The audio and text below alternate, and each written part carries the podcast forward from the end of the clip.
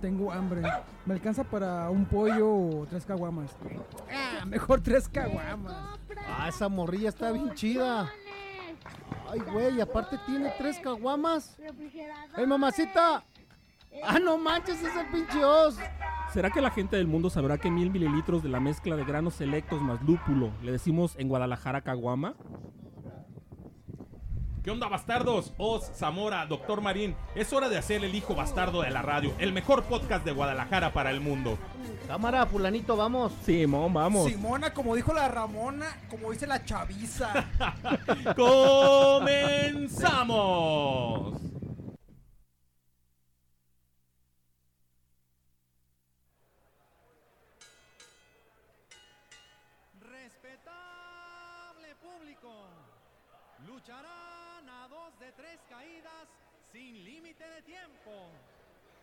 Esquina, el santo y el cavernario.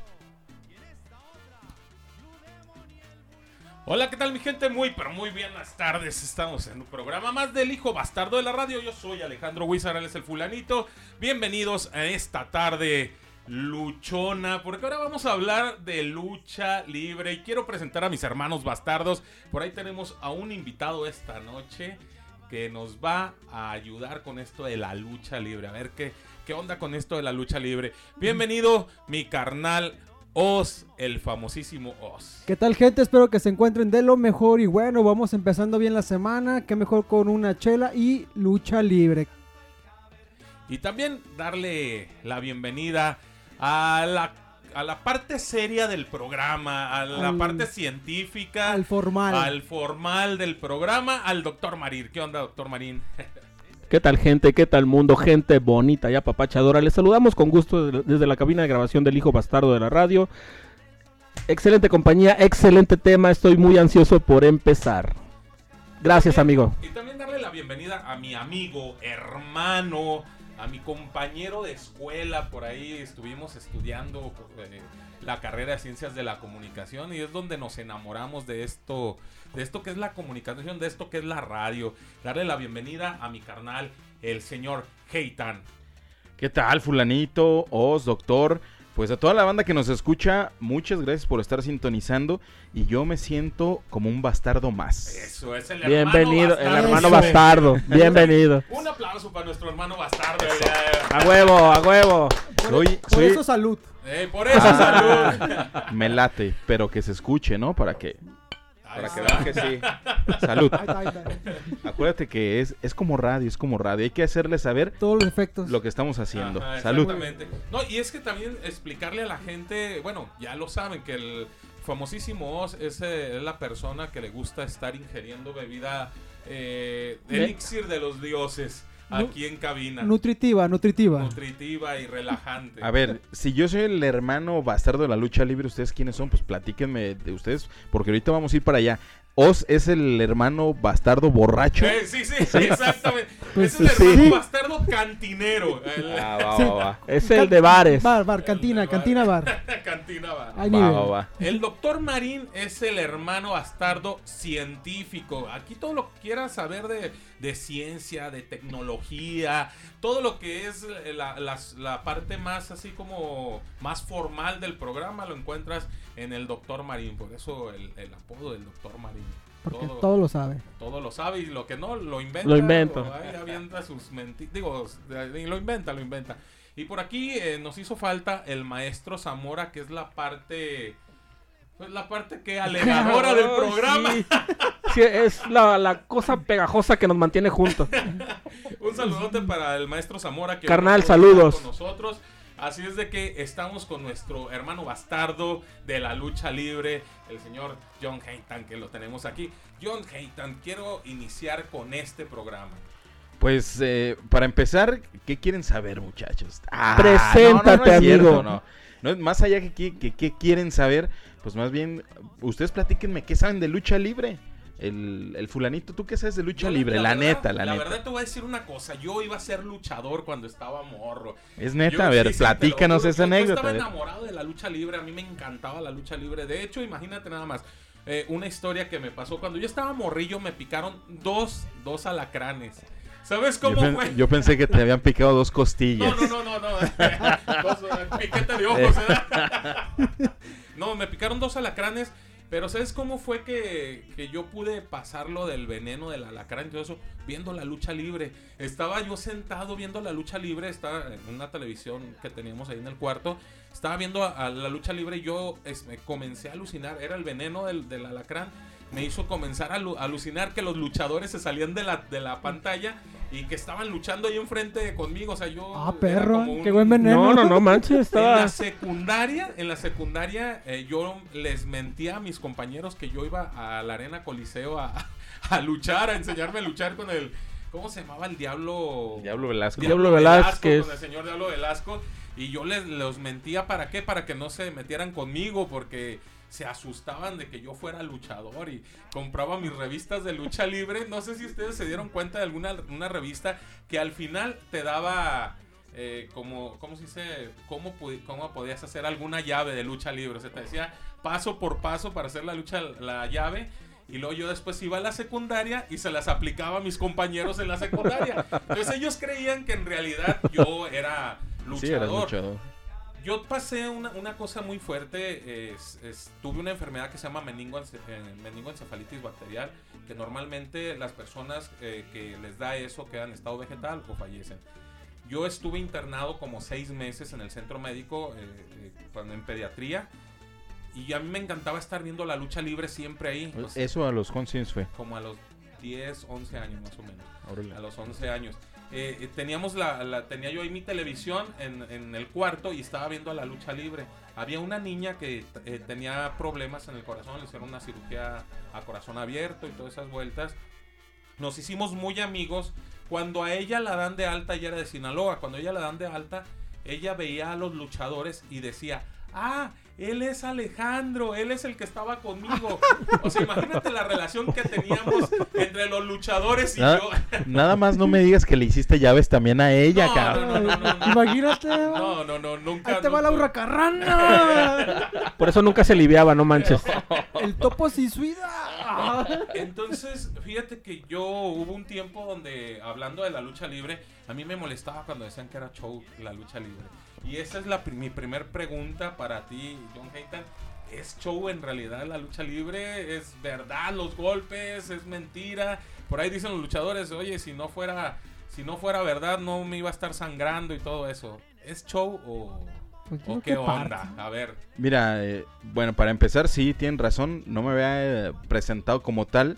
Eh, mi nombre es Jonathan Chávez. En este momento trabajo como la voz, el anunciador de la Arena Jalisco. Y afortunadamente tengo ocho años aproximadamente trabajando en esto. Y la vida, los eventos, la lucha libre me ha llevado a, algunas, algunos lugares como Los Cabos, La Paz, Ciudad de México. Eh, he, estado trabajando eh, aquí en Guadalajara, en, al- en algunos este, lugares que sí me atrevería a decir que el único, ya ahora, el único lugar que me faltaría grande en donde hubiera podría haber un evento de lucha libre por pisar es el Auditorio Benito Juárez. De ahí en más, eh, Plaza de Toros, Arena Coliseo de Guadalajara, obviamente la Arena Jalisco que estoy ahí todos los domingos, Coliseo Olímpico de la UDG, eh, pues son lugares en el que me ha tocado estar. Gracias a eso también me ha llevado a trabajar a, a otros lugares como el Teatro Galerías, igual, ahí hubo, hubo oportunidad, pero ¿por qué? Pues no solamente los amigos, la gente conoce el trabajo por parte de esto y, a, eso, a eso es parte de lo que me dedico, ¿no? Eh, igual hago diseño, pero en ese momento afortunadamente hay mucho trabajo de diseño de lucha libre que también es algo que no se acostumbraba en la ciudad, se seguían usando los diseños de hace 10 años, ¿no? Los, las carteleras se, se diseñaban como hace 10 o 15 años y entonces también hemos venido, por decirlo de alguna manera, a revolucionar. Obviamente no soy el único que lo hace, pero sí considero que a partir de esto más personas se fueron integrando y comenzaron a trabajar en esta parte visual de la lucha libre como lo importante como lo es el, el diseño y bueno ot- otras tantas cosas. Pero vamos respondiendo a tu pregunta. La lucha libre es un show. La lucha libre no es un show. La lucha libre es un espectáculo. Es el deporte espectáculo eh, por excelencia en México.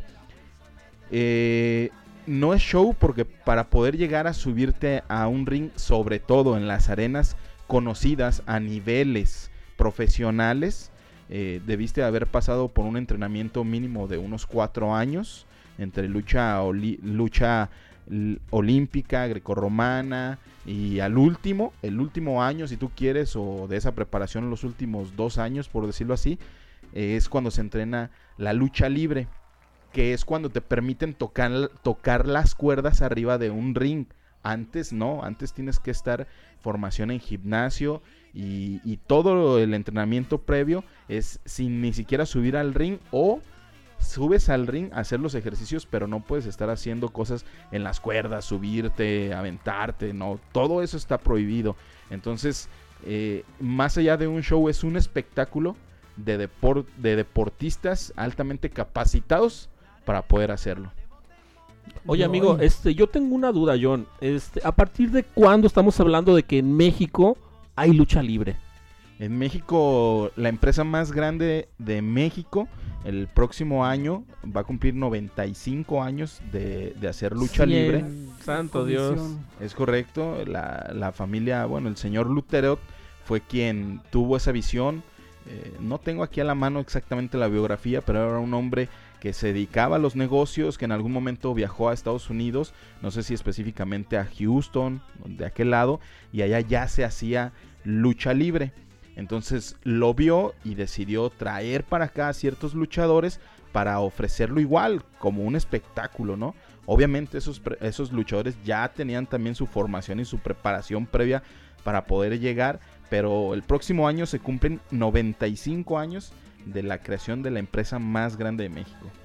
Ok, muchas Ujú. gracias. Yo recuerdo de niño, mi papá me llevaba aquí a, a la Coliseo Medrano y me llegó a ver así los famosos de, aquella, de aquel entonces, lo que era Conan, los hermanos Dinamita, este, los hermanos Brazo, el Super Pork y todo eso.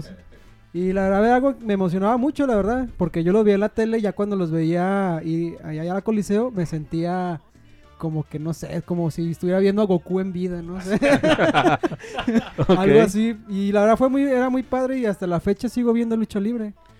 Lo que pasa no, es no lo he dejado. Lo que pasa es que la lucha libre tiene un sentido cultural que lo platicaba, lo platicamos hace un momento, tiene un sentido cultural muy fuerte que desafortunadamente, y ojo, eh, no nada más es en eso, lo platicábamos también antes de entrar, como la gente en general es muy apática para todo. Aquí se hace ah, como el fulanito que está envuelto en eso de hip hop y rap de alta calidad, pero en otros lugares es donde se reconoce a la gente que lo hace. En Guadalajara no. Eh, en Guadalajara este, tiene esta, esta situación de, de- de generar, de formar. Otro ejemplo muy claro, el tequila, ¿no? Aquí todo el mundo somos borrachos y lo que sea, pero el tequila en el, en el exterior del país, específicamente Estados Unidos, se consume a cantidades bárbaras y, hay- y llega y está a la venta en Japón, este, Londres, o sea, en Montón todas de partes países, del mundo, ¿no? Y aquí nosotros cervecita. Sí, a- y aquí a lo mejor no se, no se le da el valor y, a- y es a lo que voy, el sentido cultural que tiene la lucha libre. El ejemplo más claro es, viene el mundial, ven aficionados del mundial con máscara, inmediatamente dicen, esos son mexicanos. Sí, Sí, sí, sí. Sí. sí, totalmente. Así de importante es, es, esta, es este deporte en, en la cultura mexicana.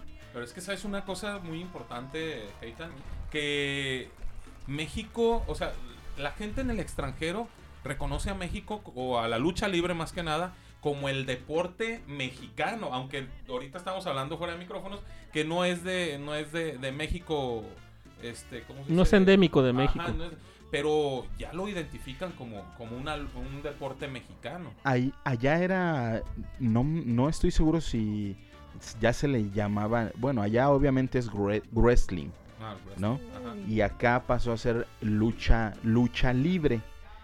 Y, y aquí fue donde se le dio el sentido que tiene en la actualidad a nivel mundial. Por ejemplo, aquí fue la primera persona que se, la primera persona que luchó enmascarado fue en México. Y ahora vemos que uno de los representantes de la lucha libre a nivel mundial es Rey Misterio que usa máscara.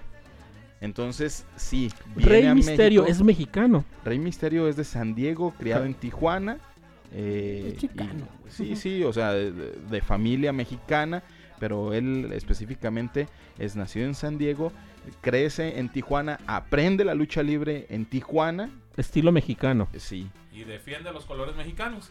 sí, y, ¿Eh? y después eh, pues está, se va para allá a triunfar, ¿no? Igual, si tuvieron la oportunidad de preguntarle cuántos países y qué es lo que la lucha libre le ha dado, y, y es todo, pues son- son muchísimas cosas lo que le da, pero a lo que voy es el sentido cultural que tiene la lucha libre mexicana, bueno, la lucha libre en México.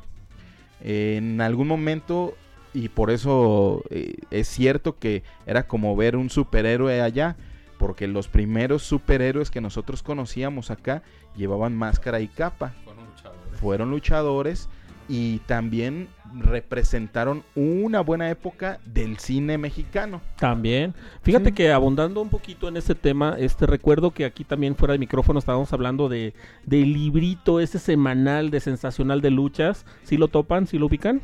Sí. Ah, pues ese librito también era un semillero para, para todas las demás personas que, ah, que querían incluso este eh, llegar a ser alguien en la lucha libre, porque yo conozco un amigo que él igual, ¿eh? Fanatizado, fanatizado con la lucha libre, pero le encantaba y se creía así como tipo luchador. Y aunque nunca tuvo nada que ver, eh, pero era su sueño. Y, igual que él, ese sueño fue compartido por muchísima gente.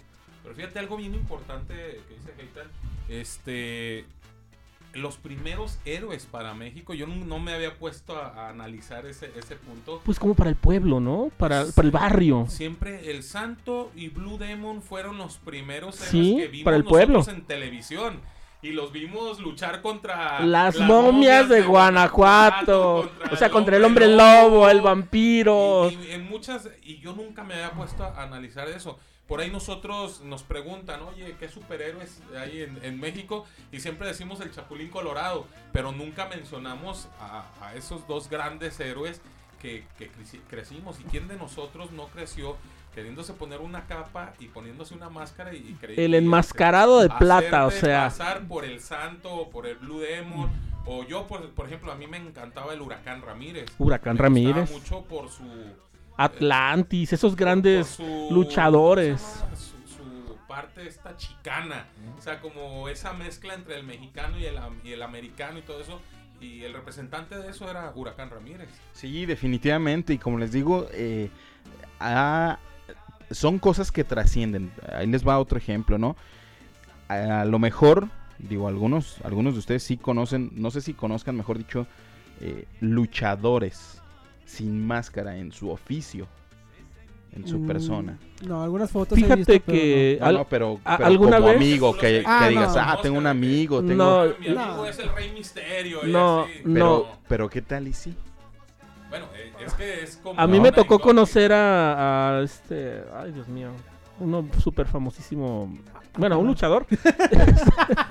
Ah. Ah. Me- me disculpo de veras, no, pero no, no, no este, pasa nada, todo bien, doctor. Sí. ganas. Ah, estaba yendo allá al hospital a hacerse muchos estudios, radiografías sobre todo, porque pues la lucha, como se dice aquí, no tanto es más faramaña, o sea, realmente es mucha parte técnica, es mucha parte física, es mucha parte de desgaste y este cuate pues iba a sus chequeos aquí con nosotros eh, a radiología y me tocaba a mí hacerle los estudios y, y sí es, es increíble, o sea, era un tipo descomunal, extremadamente fuerte, así, ¿Y qué tal de guapo? No sé. Ah, Bueno, a mí me tocó me tocó una vez en el, en el trabajo y también en el hospital ver a conocer a estar con choque en el mismo elevador con su mamá y yo con un paciente con choque. Sí. Sí, pero. y eh, lo vi y dije ay no mames A, a lo que se refiere. eh, sí de, de amistad pues con de que no sabemos si en realidad quién es luchador.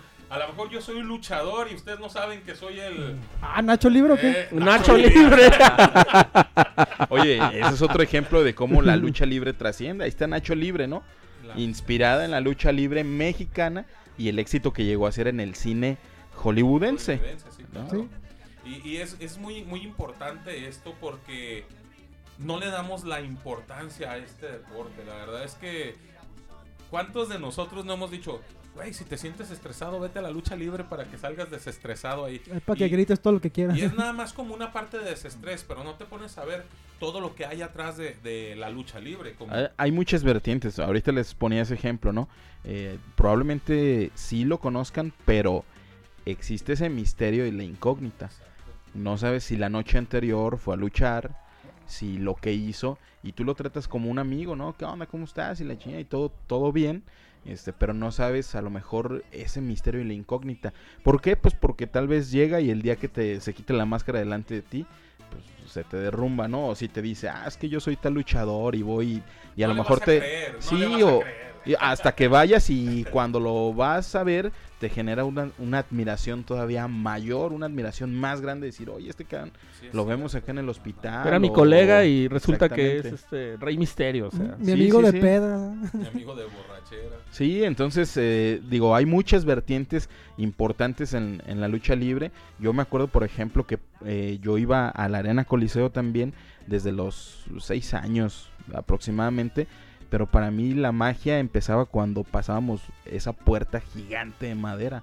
Para mí eh, ahí era lo donde empezaba la magia.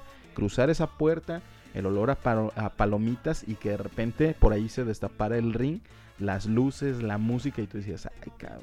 La presentación que hacen tan importante, ¿no? De los de los luchadores, que les ponen la música que les gusta, que no sé, la, la que con la que la misma gente les apoya. Y cuando van entrando, cómo abren plaza y se presentan y hacen su, su, su presentación propia con sus fans y llega el otro y lo reta, o sea, todo eso es parte del espectáculo. Eso de la música, la presentación del luchador, es como en el béisbol, porque cada beisbolista, cada bateador, escoge una canción para cuando él va a batear, eh, se la pongan. Bueno, por lo menos aquí con los charros de Jalisco hacen eso.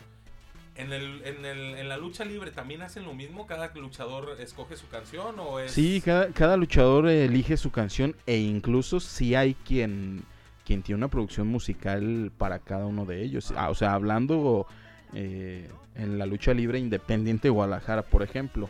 Eh, si hay luchadores que mandan a hacer su canción o hay quien les escribe su canción y es con la que salen a luchar. Eso, eso también es, es otra de las cosas este, importantes, ¿no? Y, te digo, podemos hablar de muchas vertientes, pero sí a, a mí me gusta abordar este tema también desde la parte cultural, todo lo que la lucha libre ha dejado a nuestro país y sigue dejando. Por ejemplo, quien ha ido a la Arena Coliseo de Guadalajara sabe y, y a lo mejor no se han dado cuenta, pero la derrama económica que ha dejado a la zona, desde el que cuida el coche, desde el que vende la cena, los taquitos de allá de afuera, hay algunos bares que están ahí enfrente vendiendo cerveza porque también. sí, porque saben efectivamente qué días va a haber lucha y que antes de la lucha se meten a echarse unas cheves ahí, las tiendas de lucha libre que hay alrededor de la arena, o sea, Los souvenirs, todo- las máscaras, sí, exactamente. este, todo, todo lo que es emblemático para la lucha libre. y que también se generan trabajos, que también, por ejemplo, la seguridad que debe de haber, que también es una fuente de ingresos para las, las personas, o sea, es toda una maquinaria que se mueve alrededor de eso, pero creo que lo más interesante y lo más importante es lo que decías tú hace ratito, ¿no? La gente del barrio así lo conoce y la gente del barrio tiene a lo mejor esos beneficios de ponerme yo allá afuera de la arena a vender máscaras, a vender cacahuates, a, que luego no te dejan pasar, pero uno siempre se las ingenia para poder pasar la botana. Eh, efectivamente, así es, ¿no? Todo Sí, lo viva que hay México. dentro y fuera de una arena.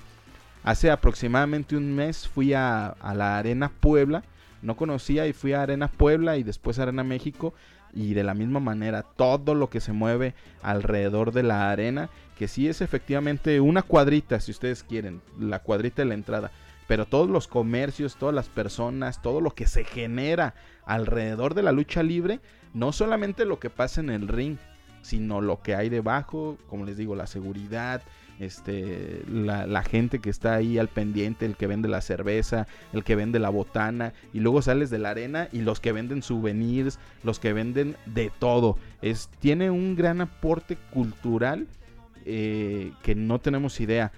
Aquí en, en martes, en la Arena Coliseo de Guadalajara, Los mates de glamour. los martes de glamour muchas veces es eh, no me atrevo a decir que es que es más eh, el extranjero porque si hay mucho nacional Pero en México, en los viernes de la Arena México, sí dicen que la gran cantidad de extranjeros que van pudiera superar incluso el aficionado Local. local el, el aficionado nacional. Entonces, todo lo que se llevan también la, la gente con, una, con un solo día de lucha, ¿no? De, de lo que ven, de lo que... Yo tengo una duda. Este, digo, no soy muy versado en esa, en esa cuestión de la lucha, pero me encanta. ¿eh? Has de saber que se me hace algo muy mexicano porque yo lo identifico, como tú dices, eh, apropiadamente mexicano.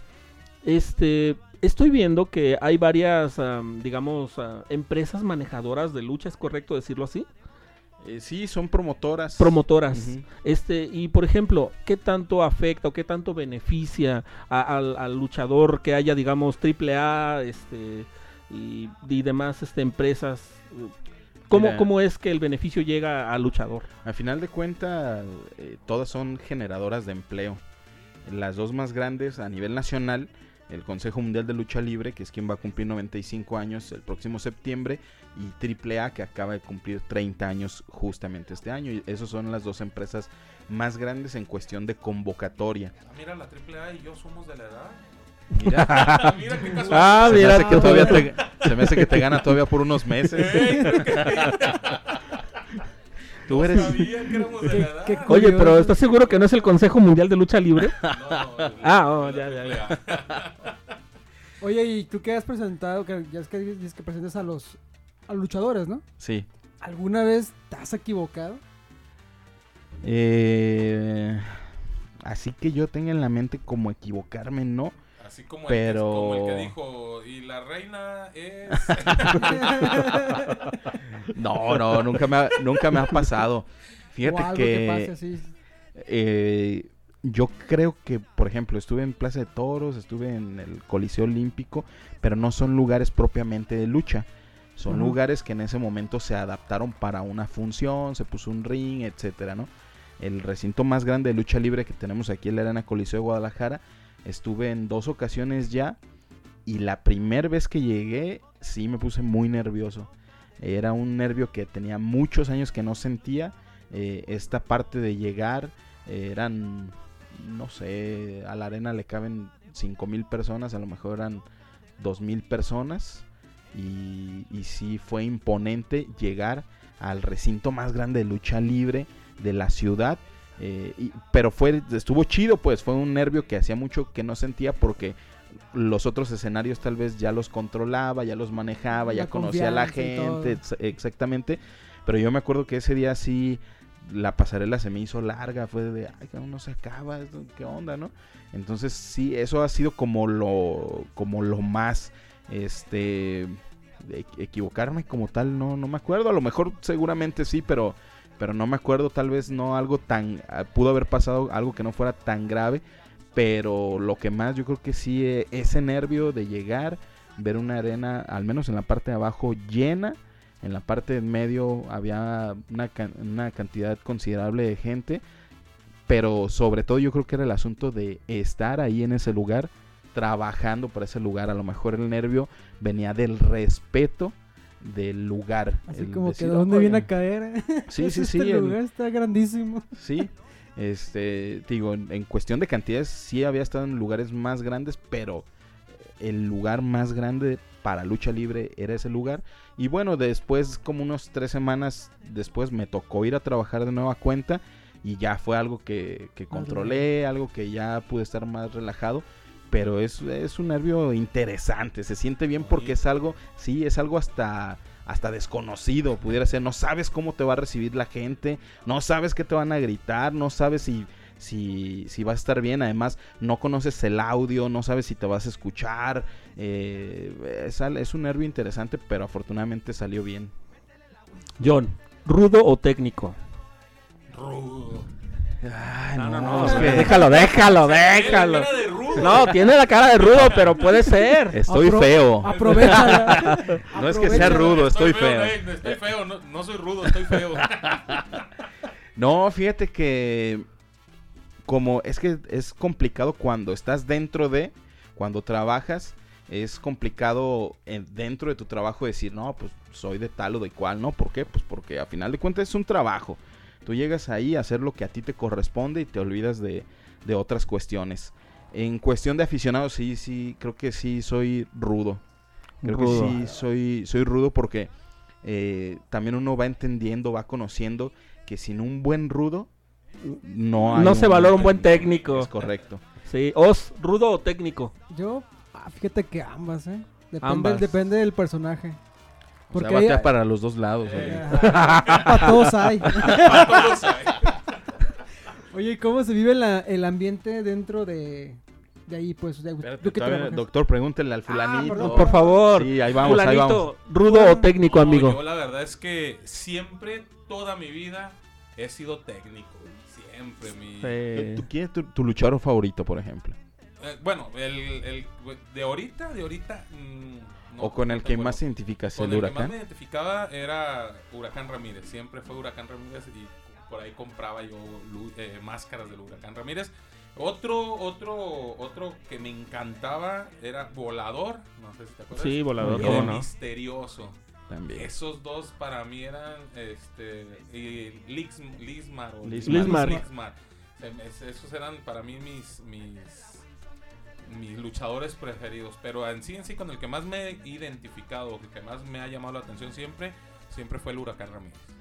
¿Y Doc? ¿Rudo Este, técnico? no, no, yo técnico, 100, 100 técnico, pero igual, estoy totalmente de acuerdo y doy el puntazazo a John.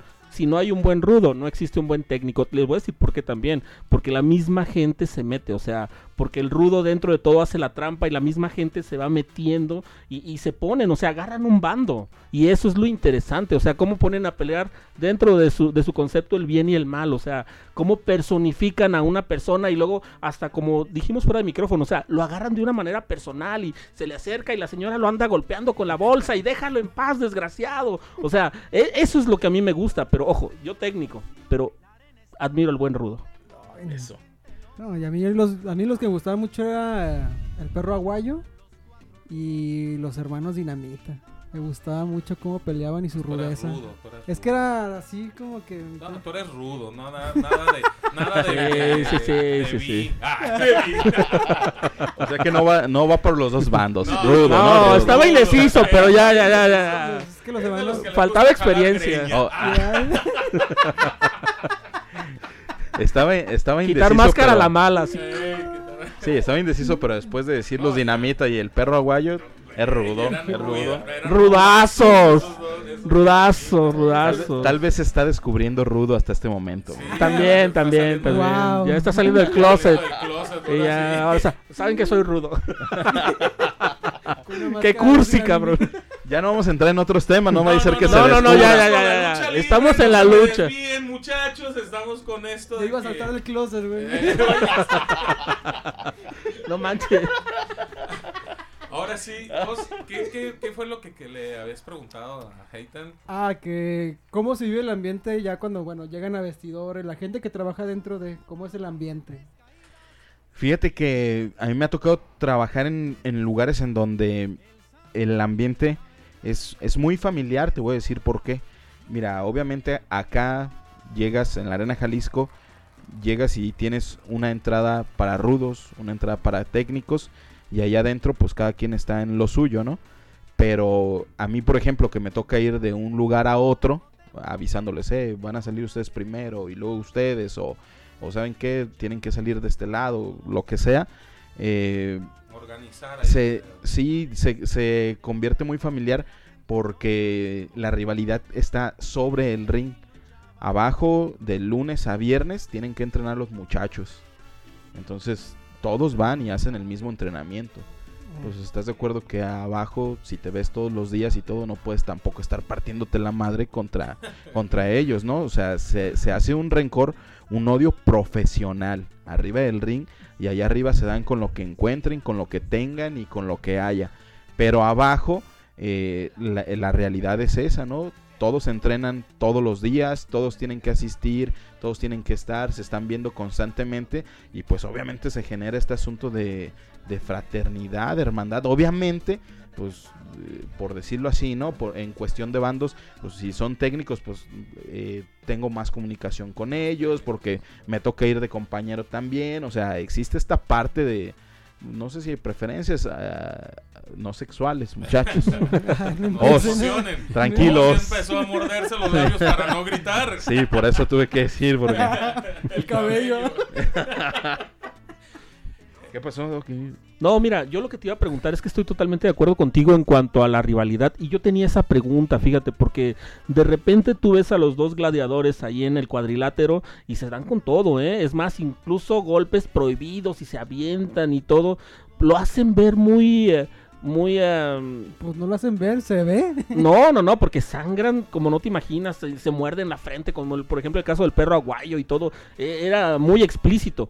Pero ahorita es bueno, es grato escuchar esto, o sea que realmente es una rivalidad profesional, que no lo llevas más allá de la vida cotidiana, eso es Y- bueno. E incluso, les interrumpo rápido, son cuatro años eh, o más tal vez para poder debutar como luchador.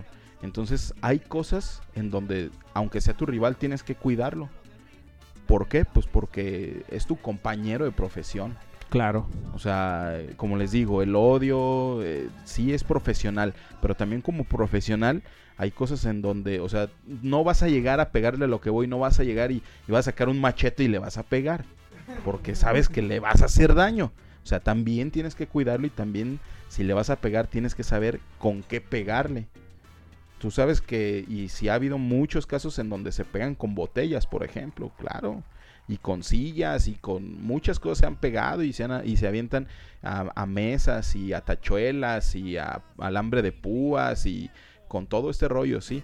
Pero también tienen un límite hasta saber, saber, deben de saber hasta dónde, porque un golpe mal dado, para eso están preparados a final de cuenta, para lastimar. Un golpe mal dado eh, puedes, puede ser algo que sí puede llegar a ser trágico y yo creo que a nadie le gustaría cargar con una situación, por muy deportiva que sea o por muy accidente que sea, con una situación trágica como esa. Entonces, pues obviamente también tienen que saber hasta dónde y cómo. Eso es lo importante. Para eso también se entrena cómo.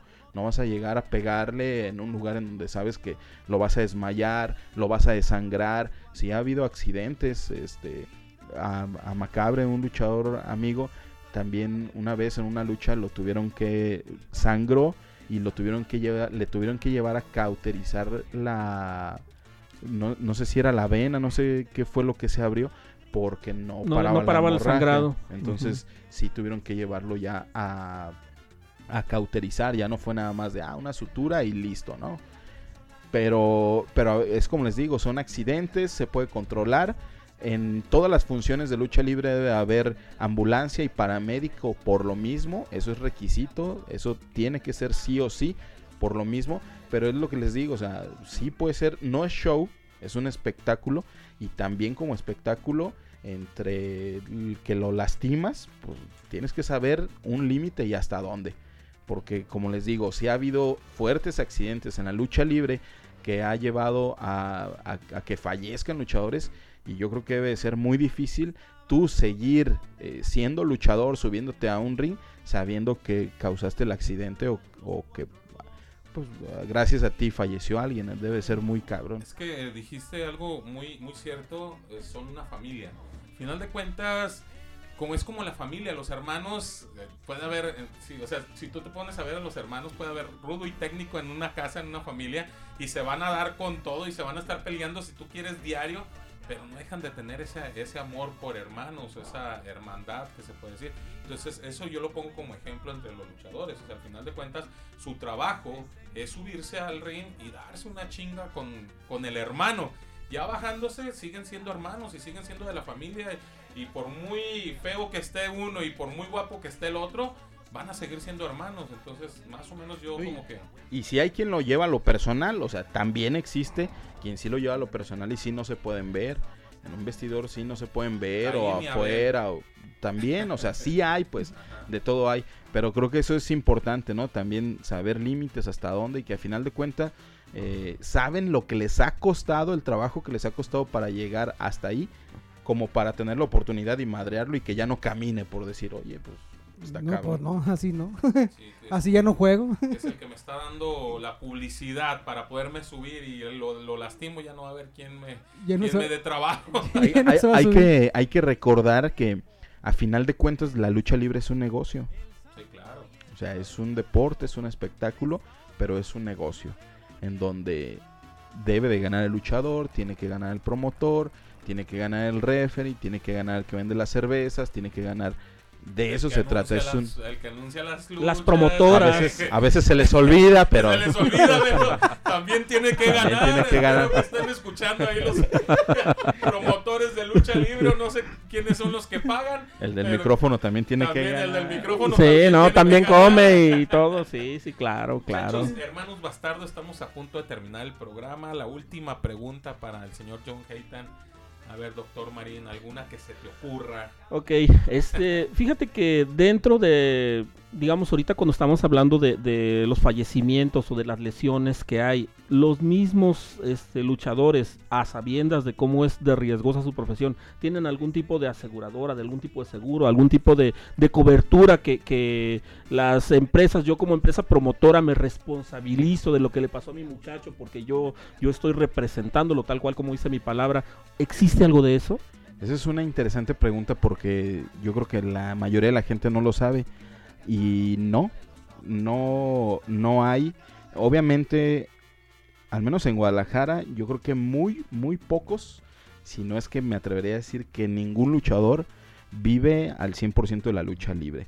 Es un deporte que, que no tiene la remuneración que debería, que, que se debería de tener. Y entonces cada quien tiene su trabajo y probablemente por medio de su trabajo deben de tener algún tipo de seguridad social, etcétera, ¿no? Eh, eso puede ayudar. Pero, por ejemplo, yo estuve muy cercano a aseguradoras y estuve viendo esa situación en específico, pero la lucha libre es un deporte de alto riesgo y no cubre No, gastos. no tiene coberturas. Entonces no se puede. Eh, justamente el promotor es el responsable de, de llevar a cabo el pago de los gastos en caso de ser necesario, aunque la realidad es que hay promotores que no lo hacen. ¿Por qué? Pues porque eh, si hay promotores que antes de terminar su función han huido con el dinero porque, porque saben que a lo mejor No, no, te les... creo. En algunos en lugares tipo pasa. Spider-Man. En México no pasa, no manches. A lo mejor porque saben que Eso no es va a lo más salir... mexa que he oído, sí. Porque no saben que va a salir para pagar tal vez todo el cartel y dice, bueno, pues si me quedaron 5 mil pesos, me pelo con 5 mil pesos. Entonces, eh, sí es algo que se tiene ahí descuidado. Sí se ha estado buscando este asunto de buscar un seguro para, para luchadores. Las empresas, por, por ejemplo, como la Arena Coliseo de Guadalajara, se hacen cargo en caso de algún accidente. Arena Jalisco, de la misma manera, se hacen cargo en caso de algún accidente y se utiliza mucho, por ejemplo, las luchas a beneficio. Los mismos compañeros se organizan, hacen una función tal día y todo lo recaudado va para el, para el luchador. Por eso es que es una familia. O sea, sí, yo Qué lo odio y lo que sea, pero si Pero no deja de ser mi carnal, sí. Quiero Sí. que esté bien. Sí, si él necesita. No deja de ser mi bastardo favorito, ¿ah? Es correcto. si él necesita, organizamos una función, yo dono mi trabajo y de lo que se recaude va para, para el luchador que lo necesite. Pero sí es algo que se, que se tiene que tratar, que tiene que estar dentro de, eh, porque sí ha llegado a pasar. Sí, pues, Eh, ahora, en- por eso les digo, pues ustedes creen que con todo esto intencionalmente voy a, a madrear a alguien para que deje de ser sustento de su casa, al contrario genere un gasto eh, médico, de salud, etcétera. Es y difícil. más rencilla, familiar y lo que cuentas, sea. Como dices, ellos no están viviendo de la lucha libre. Entonces, imagínate, llega a pasarles algo dentro de la lucha libre, pues dejan de trabajar, o sea, en el, en- a lo que se dediquen. Y, y se acabó la familia, o sea, al final de cuentas la familia es la perjudicada en todo esto. Entonces, difícil, difícil todo eso, ¿no? Es correcto. Buena pregunta, Doc. Pues yo, bueno, se me viene una pregunta a los que llegan a escucharnos y nunca, bueno, a mí a las nuevas generaciones que les ha interesado la lucha libre, ¿qué, neces- qué se necesita o dónde hay que acudir para inscribirse para entrenar? Mira, por ejemplo, en Arena Jalisco, Arena Coliseo, que las menciono mucho porque son las arenas más, más grandes, más representativas. La Arena Coliseo tiene 63 años de, de fundada. La Arena Jalisco tiene 48 años. Y de ahí en más viene Arena... El doctor Marín. Niégalo. ¿No? A- Arena Roberto Paz, que es otra de las arenas de Guadalajara, tiene 20 años. Ah, de mi edad. O tú tienes 30. Ah, como chupas el hígado, déjalo hablar. Y de ahí hay, hay arenas que, que siguen saliendo, ¿no? Siguen saliendo. Hay una arena, Arena Guadalajara, que tiene dos años. Eh, entonces, en todas las arenas hay, hay entrenamiento de lucha libre. En la Arena Jalisco, que es donde yo estoy, yo sé que son de martes a viernes, de 7 a 8 de la noche. De martes a viernes, de 7 a 8 de la noche. Ahí en la Arena Jalisco, llegas, te presentas. ¿Qué se requiere? Muchas ganas. Eh, yo, yo estuve a propósito de todo esto y pues yo también con el interés de aprender más fui a entrenar como tres semanas, pero sí descubres que no es un deporte para todos. Es un deporte muy exigente Sí, y, y- y ojo, eh, en tres semanas no vi ni siquiera lo más Lo básico. básico. O sea, ni siquiera. Entonces, sí es un deporte muy exigente. Sí, tu, tu sueño y tus ganas de, de hacerlo tienen que ser muchas porque son unas chingas y te tienes que levantar al día siguiente, hacer tus actividades y en la tarde te vas al entrenamiento y sabes que te van a poner otra chinga y tienes que permanecer ahí. Como te lo digo, son dos, tres, cuatro años de formación para poder eh, llegar a ser luchador. Entonces, eh, es un deporte muy exigente. Digo, no digo que los otros no, obviamente, claro, todos tienen sus sus, sus dificultades, ¿no? Sus, claro, su disciplina y todo. Pero estamos hablando en el fútbol, por ejemplo, eh, no te golpeas. Acá tienes que vivir con el golpe, diario, constante, el golpe, el azotón, el azotón. O sea, eso es todos los días. Putiza. Y, y el día que, que gusten, vamos a hacer un reto. Y el día que gusten, vamos a un entrenamiento. Ay, güey. ¿Por cabrón. qué te me quedaste viendo tan así, tan, No, no, no. La, tan de frente?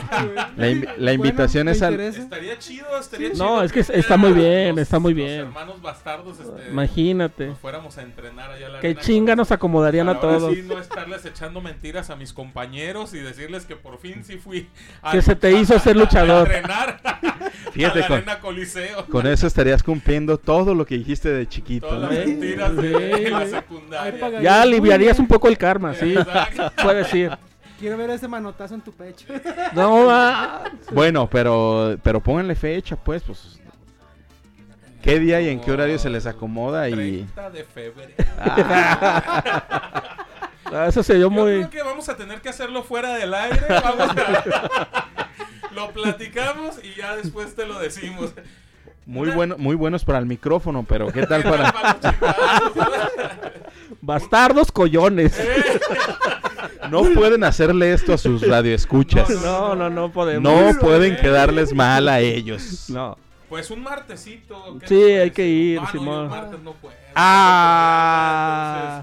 Un Entonces, lunes. tocaría, eh, eh, Bueno, un viernes para ya el sábado De despertar. veras, un viernes estaría bien. No Pues estaría genial. atrofiados. Un viernes. No, y ojo, eh, o sea, vamos a organizar algo para, para que vaya uno de los muchachos que están luchando, eh, ponerles algunos entrenamientos ahí y que no estén con todos los demás. O sea, que, que sea No, algo mí pues sí- en O donde- sea, a mí si hay público no hay problema, ¿eh? Trato- No, no, donde- No, no, es que no no entendiste el todos los demás concepto. luchadores. Exactamente. Exactamente, amigo. No, vas a estar No. No, ese también le entro con todo.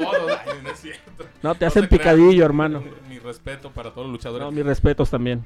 ¿Alguna, alguna consejo para el público? Porque al final de cuentas, eh, la gente que de pronto, o sea, que siempre va a esto de la lucha libre, a veces le gana la- lo fanático y, y por ahí se pone a, a pelear con el luchador o, o comienzan a tener ahí esas discusiones. Mira, en, todo eso. en ese sentido lo, lo más recomendable es cuando uno va a la lucha libre, puedes hablar, decir y gritar de todo. Lo único que no está permitido es tocar al luchador, porque obviamente pueden venir consecuencias. No estoy diciendo que si vas y lo tocas, automáticamente te va a madrear. Pero si tú llegas y lo avientas y le pegas, pues obviamente... Obviamente. Volvemos- Obviamente. no, y volvemos al asunto de que por más espectáculo, Ay. deporte espectáculo que sea, hay una adrenalina, hay una carga energética de madrazos. Entonces, eh, la respuesta sí- de un luchador, bueno, no siempre, pero regularmente Puede. tiende a ser así. Puede ser, claro. ¿no? Entonces, lo único, la, el- la única regla es no se toca al luchador. De ahí en más, ustedes vayan, grítenle, este, no, no me gustaría decirles aviéntenle cerveza porque eh, entramos en lo mismo, nada más que no haya contacto. De ahí en más, Pero sale Pues es que mira, es eh, correcto. es básico, o sea, hay que respetarnos, hay que respetar, hay que aprender, también hay que culturizar a las personas a que el respeto es fundamental. Ve, distráete, grita, este, saca todo lo que tienes ahí, desahógate, pero o sea, con respeto, con, con que tú sabes que enfrente te hay otra persona que no le gustaría que tú le hicieras algo indebido, porque él tampoco te lo va a hacer a ti, o sea, se llama respeto, punto. Sí, ojo, miéntele su madre. Ellos están acostumbrados a eso y a muchos más. Pero No, respeto. no, eso no. No, Sí. no, no, ahí, Eso- ahí ya pierden sí. el respeto. Sí, o sea, porque de eso se trata. O sea, la- los luchadores entienden que parte de su rol arriba de un cuadrilátero es caer mal también. Sí, claro, O sea, claro. Tienes que manejar el ánimo de las No, personas. es correcto, no todo, a, no a todos les vas a caer bien y, y no eres el mejor luchador, o sea, en el sentido de que a todos les vas a caer bien y vas a hacer todo bien. Y también se vale que vayas y que les mientes su madre y que les grites la- lo que se te ocurra, todo eso Sí, se vale. Y las porras. ¿eh? De- sí, de eso se trata ir a, a aventar el estrés. Justamente de eso se trata ir y gritarles y mentarles su madre. Y todo, todo, todo se vale.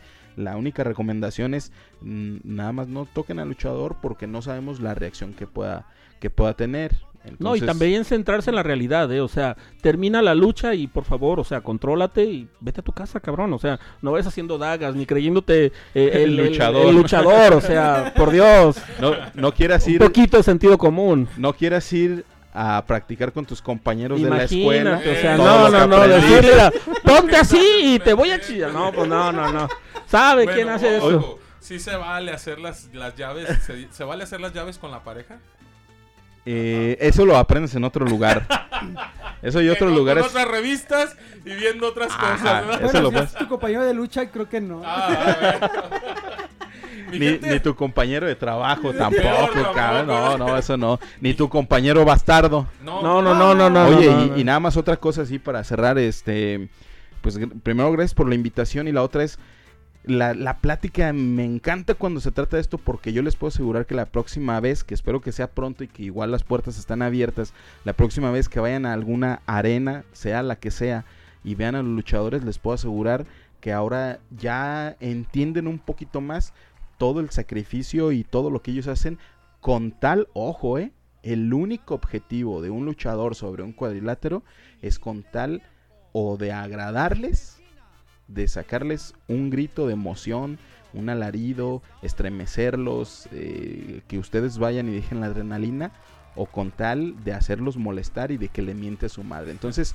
imagínate que todo eso que hacen allá arriba lo hacen solamente con ese, con ese objetivo de que, de que la gente, la afición que vaya para allá, haga, eh, sea esta, esta cuestión, eh, se, me, se me fue ahorita la palabra, pero esta cuestión de, de- del desestrés, de gritar, de, de aplaudir, de Pues echar porras. De agradarle de- al público, de agradar al público. Entonces, al final de cuentas, yo creo que eh, la, la base de la lucha libre se basa entre un público que sepa respetar al luchador, pero que también se sepa divertir con el luchador o que sepa cotorrear es, con una, el luchador. es una catarsis. catarsis. Esa era la palabra, Ah, es una catarsis. El poder ver reflejado en el uno o en el otro todo lo que, lo que tú llevas dentro. que al final de cuentas, sinceramente yo creo que más de alguno, por lo menos los hombres, eh, siempre quisimos ser un luchador al ver la, la lucha libre en televisión o ya se llame Arena Coliseo, donde se llame, yo creo que todos siempre quisimos ser un luchador.